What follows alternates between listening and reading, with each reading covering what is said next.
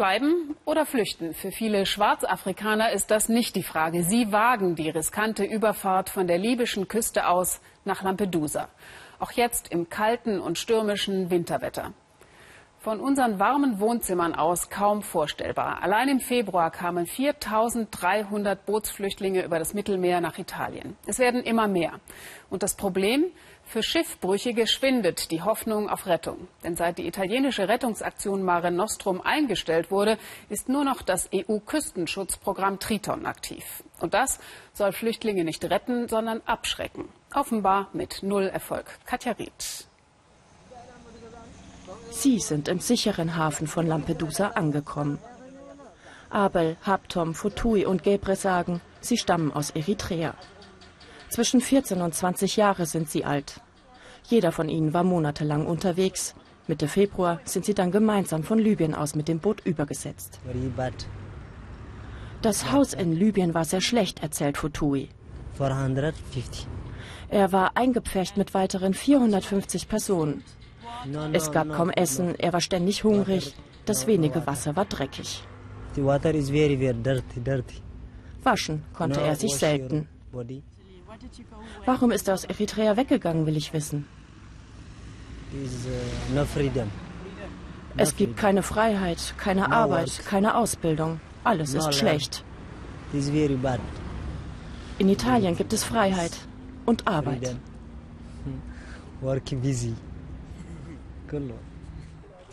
Futui hatte Glück. So wie er sind in diesem Jahr bereits mehr als 7000 Flüchtlinge nach Italien gekommen. Lebend. Mindestens 330 haben die Überfahrt nicht überlebt. Im Aufnahmelager von Lampedusa waren Mitte Februar zeitweise 1200 Migranten untergebracht. Konstruiert ist das Lager für 400. Ein Loch im Zaun dient als Durchgang geduldet von den Polizisten am eigentlichen Eingangstor. Dieser Flüchtling erzählt uns, er habe 700 Euro an Schlepper gezahlt. Ich habe den Boss nicht selbst gesehen, nur die Mittelsmänner. Sie nehmen das Geld und sagen dir, wenn das Boot da ist. Ein Telefon, das ist eines der ersten Dinge, die Migranten wie Rüsum nach ihrer Ankunft in Italien suchen. Der Familie sagen, dass es ihnen gut geht. Mit unserem Handy ruft er in Deutschland an. Sein jüngerer Bruder ist seit fünf Monaten in Augsburg. Auch er kam mit dem Boot nach Europa. Jetzt will zu ihm. Ich möchte Deutsch lernen, sagt er uns noch. Hier lagert das, was von den Booten übrig bleibt. Durch seine Arbeit in einer Flüchtlingsorganisation redet Flavio regelmäßig mit Migranten. Kürzlich haben sie ihm erzählt, dass die Schlepper mittlerweile Flüchtlinge auch mit Waffengewalt auf die Boote zwingen. Schwarzafrikaner werden oft im Frachtraum untergebracht. Dort gibt es keine Fenster und gefährliche Gase durch den Motor. Das ist manchmal tödlich. Bis zu 700 Dollar kostet ein Platz hier unten. Oben an Deck das Doppelte. Bezahlen können das meist nur Syrer dass die aktuelle EU-Mission Triton nur Europas Grenzen sichert, aber keinen Rettungsauftrag hat, ist für Flavio zynisch. Das oberste Ziel ist es, Menschen, die flüchten müssen, direkt auf dem Meer zu retten. Triton ist dafür nicht geeignet, vor allem weil das Missionsgebiet nur bis zu 30 Seemeilen vor Italien reicht.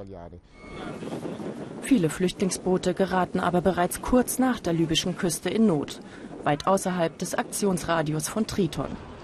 Über 2000 Flüchtlinge wurden im Februar hier gerettet. Nicht von Triton-Schiffen, sondern von den Italienern. Große Schiffe, wie sie die italienische Rettungsmission Mare Nostrum hatte, sind jetzt seltener im Einsatz. Bei einem Notruf kann die Küstenwache von Lampedusa nur diese kleinen Boote rausschicken. Seit dem Ende von Mare Nostrum bringen die Schleuser sogar noch mehr Flüchtlinge über das Meer. Das ist für uns jetzt ein Problem. Wenn es weiterhin keine geeigneten Schiffe zur Rettung gibt, dann werden viele sterben. Sie war bei der Mission Mare Nostrum dabei. Serena Petricciuolo ist Ärztin bei der Militärmarine. Mehr als 15.000 Migranten hat sie auf dem großen Schiff Etna erst versorgt. Häufig haben die Flüchtlinge Hautprobleme wie die Krätze oder Pilzkrankheiten. Auch Fieber oder Atemprobleme sind nicht selten. Im Sommer macht ihnen außerdem die Hitze zu schaffen. Oft haben sie einen Sonnenstich. Über diese Treppe gelangen die Migranten aufs Schiff, wie man hier bei einer Rettungsaktion im Juni letzten Jahres gut sehen kann.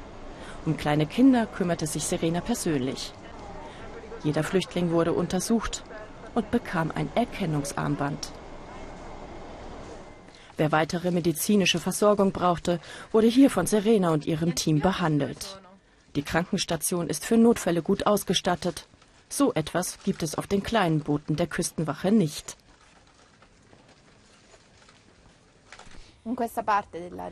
Zwischen all dem Leid sind zu unserer großen Freude in diesem Teil der Station auch zwei Kinder geboren worden.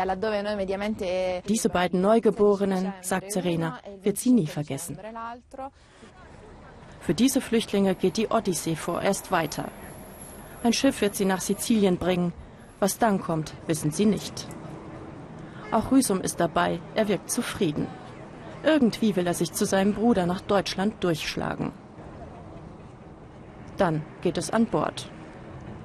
Alles verläuft in ruhiger Atmosphäre. Denn alle wissen, Lampedusa ist nur eine kurze Zwischenstation. Und alle haben sie die eine Hoffnung, dass das Tor nach Europa von Lampedusa für sie der Eintritt in ein besseres Leben bedeutet.